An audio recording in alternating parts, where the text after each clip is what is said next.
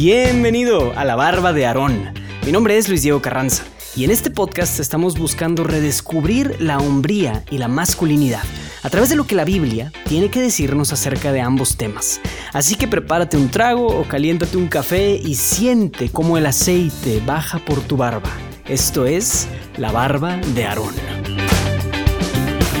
¿Qué tal? ¿Cómo te fue la semana pasada encontrando los potenciales puntos de entrada, los puntos débiles? Espero que hayas hecho de tu hogar, un lugar más seguro, como un protector. Ya sabes que tanto tú como yo estamos llamados a ser protectores de nuestros seres queridos. Esto es súper importante. Bien, pues el día de hoy tengo sentimientos encontrados con este personaje. Y es porque sé que este simple episodio de menos de 15 minutos se va a quedar súper corto en hablar del titán de hombre que tenemos para analizar el día de hoy. Se trata nada más y nada menos que de uno de los personajes más silenciosos en toda la Biblia. Y eso es porque efectivamente no dice ni una palabra. Pero, se ha eh, pero este hombre ha transformado a cientos de miles de hombres y de personas a lo largo de la historia. Y es una de las figuras más mencionadas en la Iglesia Católica. Hoy vamos a ver lo que la Biblia nos dice acerca de San José. Mateo 1 del 18 al 25 y capítulo 2 del 13 al 23. José asume la paternidad legal de Jesús. El origen de Jesucristo fue de esta manera. Su madre, María, estaba desposada con José, y antes de empezar a estar juntos ellos, se encontró encinta por obra del Espíritu Santo. Su marido, José, que era justo, no quería infamarla, resolvió repudiarla en privado. Así lo tenía planeado, cuando el ángel del Señor se le apareció en sueños y le dijo, José, hijo de David, no temas tomar contigo a María, tu mujer, porque lo engendrado en ella es obra del Espíritu Santo. Dará a luz un hijo, y le pondrás por nombre Jesús, porque él salvará a su pueblo de sus pecados. Todo esto sucedió para que se cumpliese lo dicho por el Señor por medio del profeta. Ver que la Virgen concebirá y dará a luz un hijo, y le pondrán por nombre Emanuel que traducido significa Dios con nosotros. Despertado José del sueño, hizo como el ángel del Señor le había mandado, y tomó consigo a su mujer. Y no la conocía hasta que ella dio a luz un hijo, y le puso por nombre Jesús. Huida a Egipto y muerte de los inocentes. Cuando los magos se retiraron, el ángel del Señor se apareció en sueños a José y le dijo, Levántate, toma contigo al niño y a su madre y huye a Egipto y quédate ahí hasta que yo te diga, porque Herodes va a buscar al niño para matarle. Él se levantó, tomó de noche al niño y a su madre, y se retiró a Egipto, y estuvo allí hasta la muerte de Herodes para que se cumpliera lo dicho por el Señor por medio del profeta. De Egipto llamé a mi hijo. Entonces Herodes, al ver que se había, había sido burlado por los magos, se enfureció terriblemente y envió matar a todos los niños de Belén y de toda su comarca, de dos años para abajo, según el tiempo que había precisado por los magos. Entonces se cumplió lo dicho por el profeta Jeremías. Un clamor se ha escuchado en Ramá, mucho llanto y lamento. Es Raquel que llora por sus hijos y no quiere consolarse porque ya no existen. Vuelta de Egipto y residencia en Nazaret. Muerto Herodes, el ángel del Señor se apareció en sueños a José en Egipto y le dijo, levántate, toma contigo al niño y a su madre y vete a la tierra de Israel, pues ya han muerto los que buscaban la vida del niño. Él se levantó, tomó consigo al niño y a su madre y entró en tierra de, Israel. Pero al enterarse de que Arquelao reinaba en Judea en lugar de su padre Herodes, tuvo miedo de ir ahí. Y avisado en sueños, se retiró a la región de Galilea, y fue a vivir en una ciudad llamada Nazaret, para que se cumpliese lo dicho por los profetas. Será llamado Nazoreo. Palabra del Señor. Bueno, pues este pasaje o esta lectura fue más larga de lo común, pero es precisamente porque quise mostrarte pues todo lo que es San José. Estos pasajes son el 90 y tantos por ciento de las referencias que la Biblia nos da acerca del Padre terrenal de Jesús. De repente se pueden mencionar en otros momentos el nombre de, de José o el papá de Jesús hace alusión a él, pero básicamente este es como que su momento y lo narra el Evangelio de Mateo. José recibe uno de los títulos más fuertes en toda la iglesia porque de repente en las letanías le llamamos el terror de los demonios. Wow, tú preguntas por qué. Pues este carpintero de Nazaret a simple vista no hizo más que dormir y mover a su familia de un lugar a otro sin decir una palabra.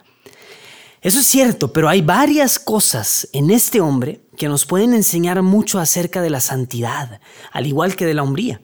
Entonces voy a mencionarte algunas nada más, pero ya sabes que voy a quedarme corto con todo lo que se pudiera decir acerca de San José.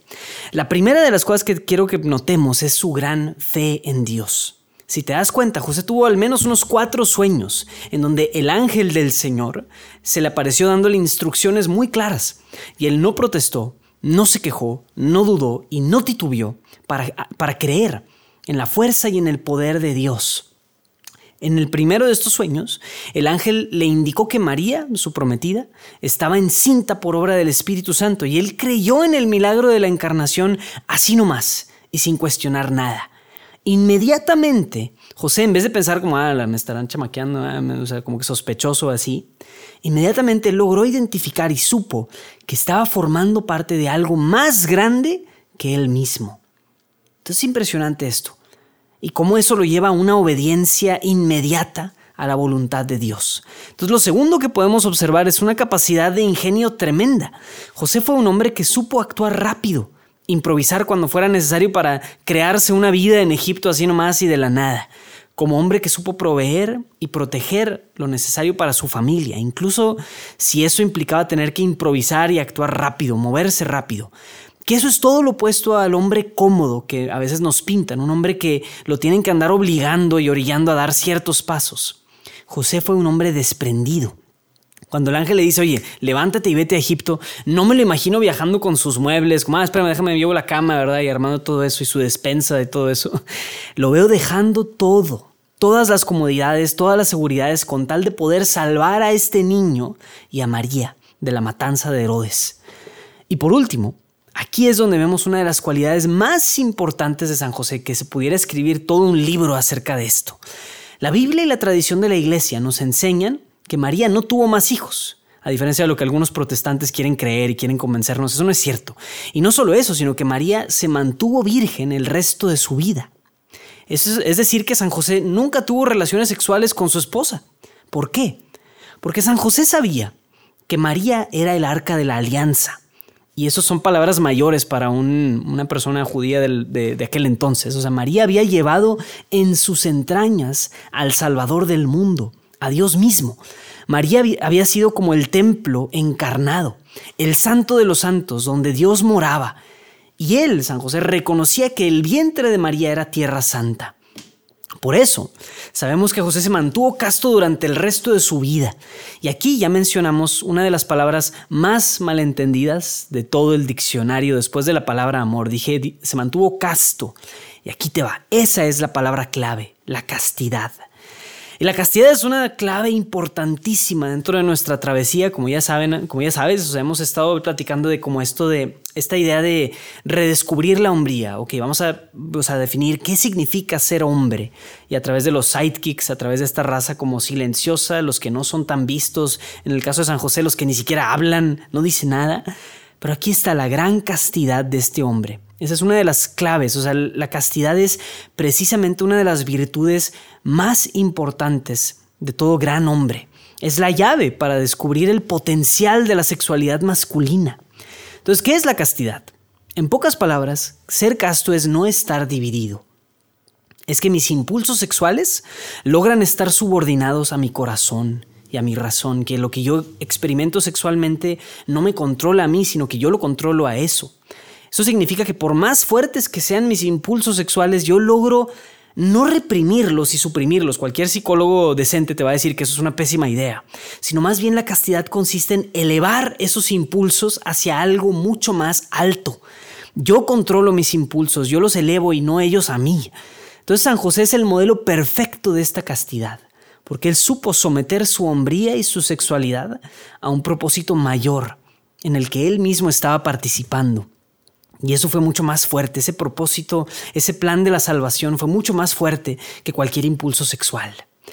Bueno, pues la verdad es mucho, mucho en qué reflexionar. Te digo, me quedé corto, me quedo corto en lo que yo te pudiera decir, pero ya suficientes definiciones. Hoy, como en todos los episodios de La Barba de Aarón, vamos a plantear un reto. Y este reto va para la última, de las áreas que estamos trabajando en este podcast. Como bien sabes, es el área espiritual, el área social, el área táctica, el área de las virtudes y por último, esta área que hasta ahora no la habíamos mencionado, es el área de la sexualidad. el área de la sexualidad y cómo vives tu sexualidad. En particular, el reto de hoy va a consistir que crezcas en castidad sexual.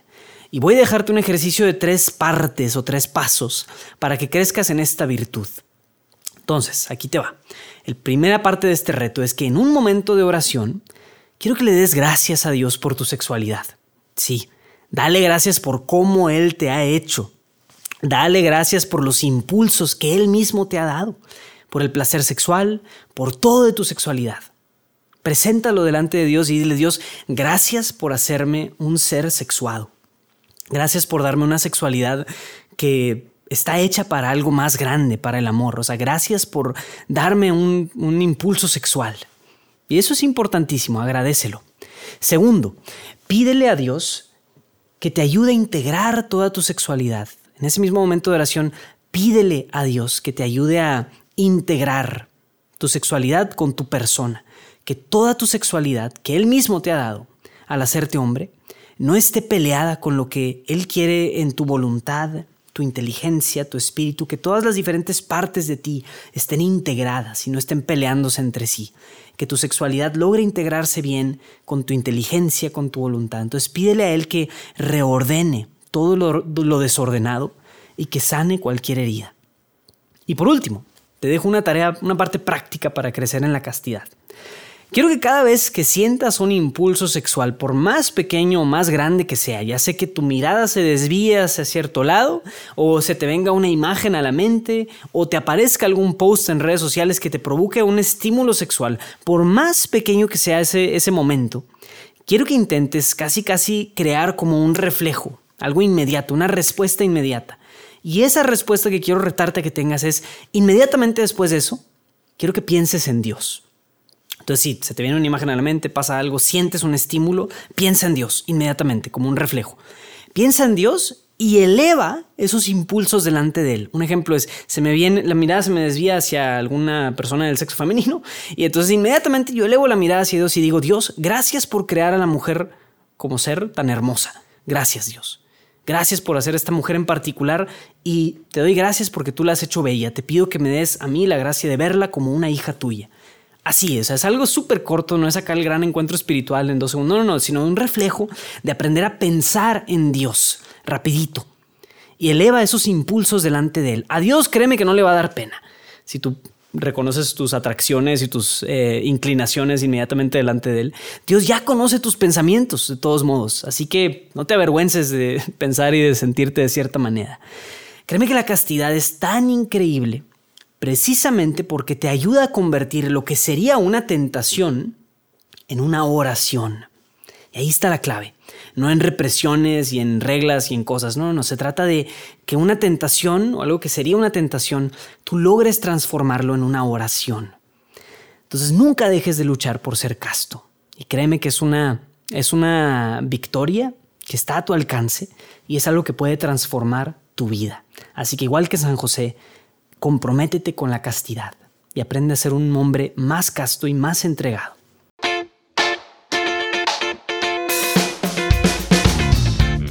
Bien, pues espero que hayas disfrutado de este episodio de La Barba de Aarón. Si tienes alguna inquietud o alguna sugerencia para mejorar el podcast, no dudes en escribirme a luisdiego.juandiegonetwork.com. Sigue el perfil de Instagram buscando La Barba de Aarón o el podcast Barbudo, ese es el código del perfil, y ahí estaré interactuando directamente acerca de los episodios. Este podcast es patrocinado y producido por Juan Diego Network, así que síguenos en nuestras redes sociales y chécate el resto de nuestro contenido. Y no olvides suscribirte al show desde tu plataforma favorita de podcast para que no te pierdas ningún episodio. Y obvio, comparte con al menos una persona a quien crees que esto le pudiera servir. Eso sería una grandiosísima ayuda. Nos vemos hasta la próxima.